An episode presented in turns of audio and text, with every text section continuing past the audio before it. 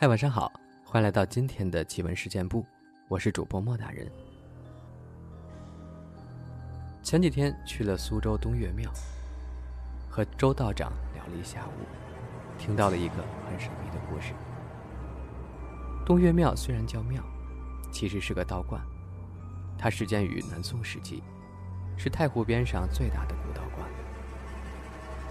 这个道观很有趣，有许多神秘的东西，比如道观有一对宋朝时期就镇守道观的神兽龙之龙九子。还有一棵化龙的老树，所以我跟周道长谈了很久，想和东岳庙合作一个文创礼盒。毕竟下个月就到鬼月了。今天呢，讲一个周道长讲的故事。之前讲过一个故事，就是昆仑山老道长隔山打牛，从昆仑山发功，把温州老板的肾结石给治好了，就是周道长讲的。所以我一直觉得周道长还是挺厉害的。前几天呢，我从外面回来，夏日炎炎似火烧，于是去周道长那边喝茶避暑。喝茶嘛，其实就是闲聊，聊天就自然要问他种种神通故事，比如道教高人、狐仙鬼怪这种，他也讲了一些，有些涉及到一些道教名人。不能对外讲。后来我就问了他一个比较隐私的问题：为什么当初出家做道士？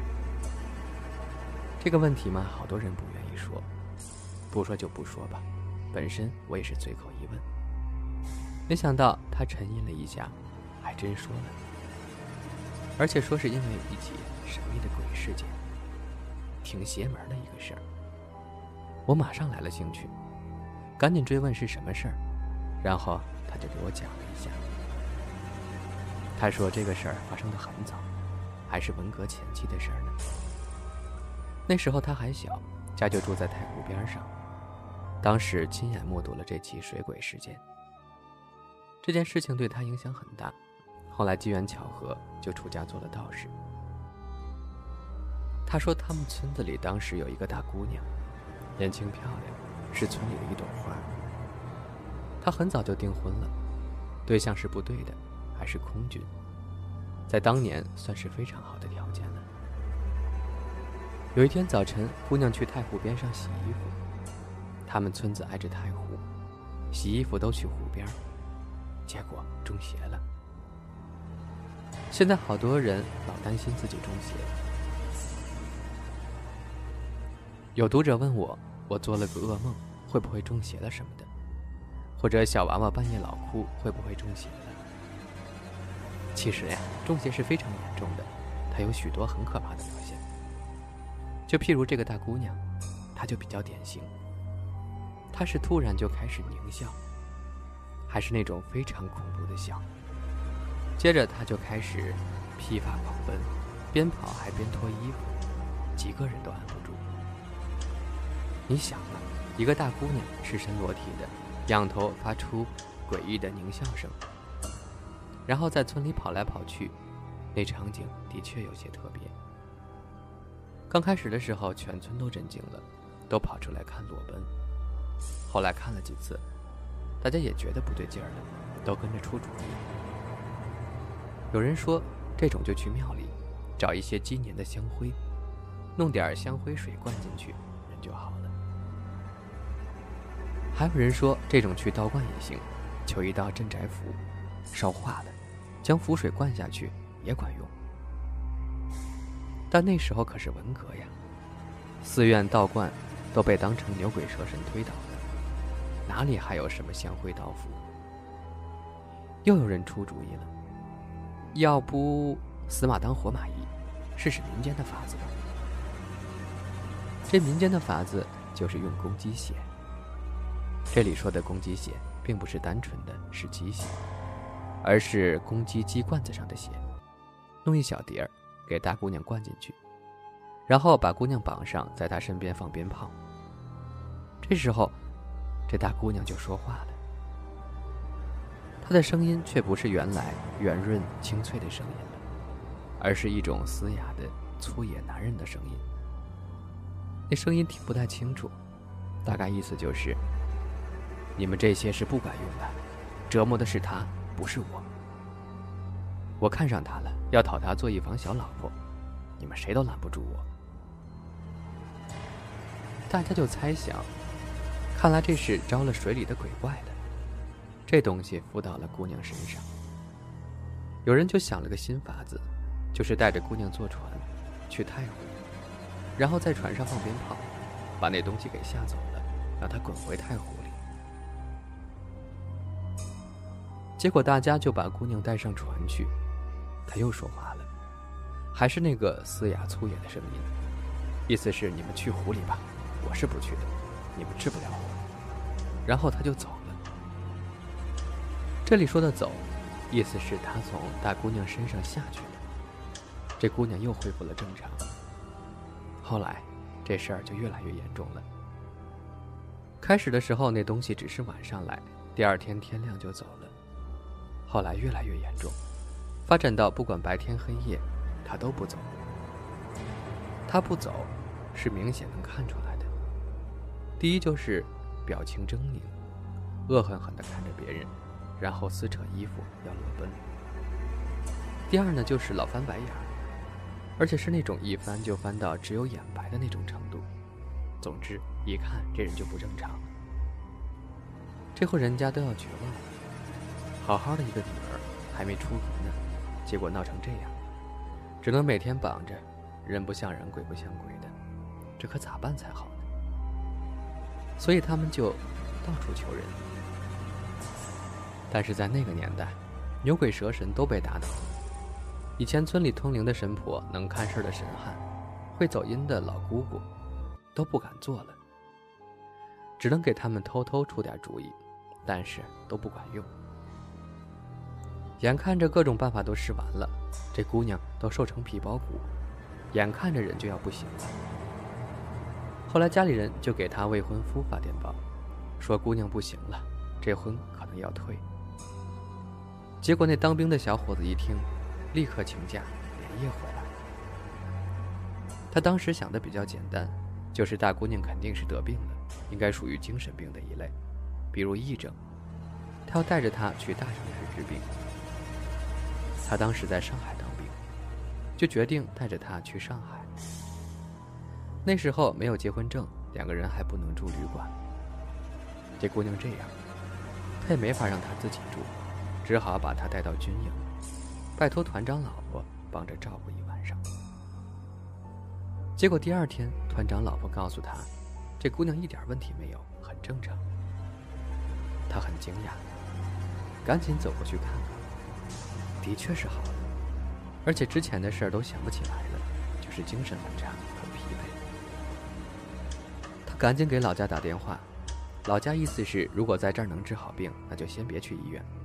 先在这儿养养病。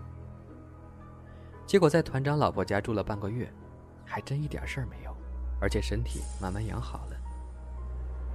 兵哥哥很高兴，想着既然没事儿了，那就赶紧挑个日子完婚吧，以后也别回苏州了，就在上海这边住下，两口子踏踏实实过日子。既然要结婚，总要买点衣服什么的，两口子就想着去城隍庙那儿逛逛。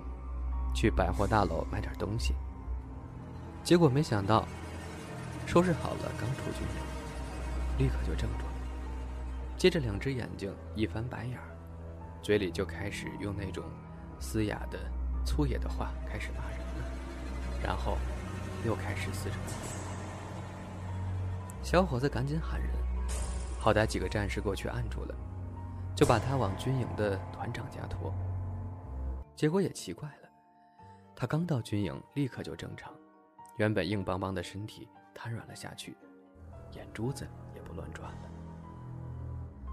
大家就奇了怪了，这到底怎么回事呢？后来团长这边找了个被打入牛棚的老道士，偷偷问了问，才知道缘由。原来呀，那个湖里的东西怕军营，不敢进。所以这大姑娘在军营里好好的，只要一出来就不行了。那么是不是军营阳气重，所以他怕呢？道士说，应该也不是，因为阳气最重的是公鸡血和童子血，这两个都是大姑娘身上淋过，她都不怕，所以应该不是怕阳气的东西。那么她为啥害怕军营呢？道士说，她怕的应该不是军营，而是军营外站岗的卫兵。为啥呢？因为卫兵身上都有长枪，他怕的应该是那柄长枪。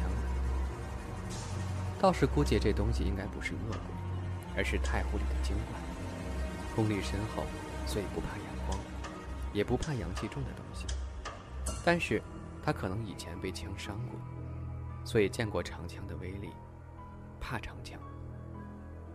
然后这道士就出了个主意，他说：“你把姑娘弄到太湖旁，给她绑住。”让那东西上身，然后在姑娘身边围上一圈渔网，那渔网事先的用公鸡血涂抹一遍，都织上，做成一个天罗地网阵。然后从民兵连借两支枪，架在姑娘肩膀上，朝天上放枪。放起枪后，姑娘吓得浑身瘫软，倒下，倒在地上。大家赶紧把围在她身边的渔网按倒，裹起来。在太湖边上挖个坑，坑底铺上一层厚厚的糯米，然后把裹成一团的渔网。我还问，那渔网里有没有什么怪物，像黄鼠狼啊、狐狸这种？周道长说，他们做这个的时候，我就在身边看着，那网里空荡荡的，什么都没有。我说，那会不会给那东西放跑了，没抓住？他摇了摇头。说应该是抓住了。他的理由是，以往也给姑娘带到过太湖边上，也放过鞭炮这种，结果当时好了。第三天，还是不行。结果当时好了一两天，到第三天又不行了，还是一切照旧。结果这回打枪埋网后，这姑娘再没犯过之前的情况。后来周道长也觉得很神奇。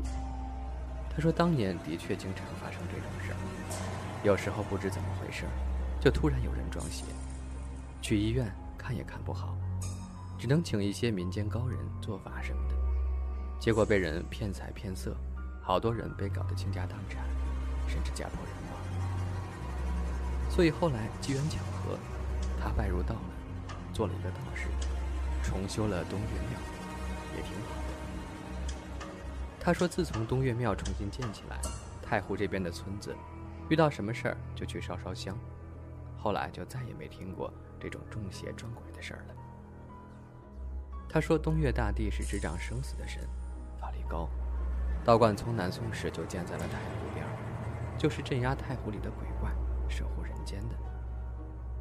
道观重修后，老百姓也有了心理寄托，遇到什么烦心事儿，去道观里烧烧香。”在道观旁转一转，缓解缓解心理压力，让人静心安心，这就是道观的意义。他说：“咱们讲的当年那个撞邪的大姑娘，现在已经是个老太太了，身体很好，孙子都老大了。去年过年的时候还来东岳庙烧香。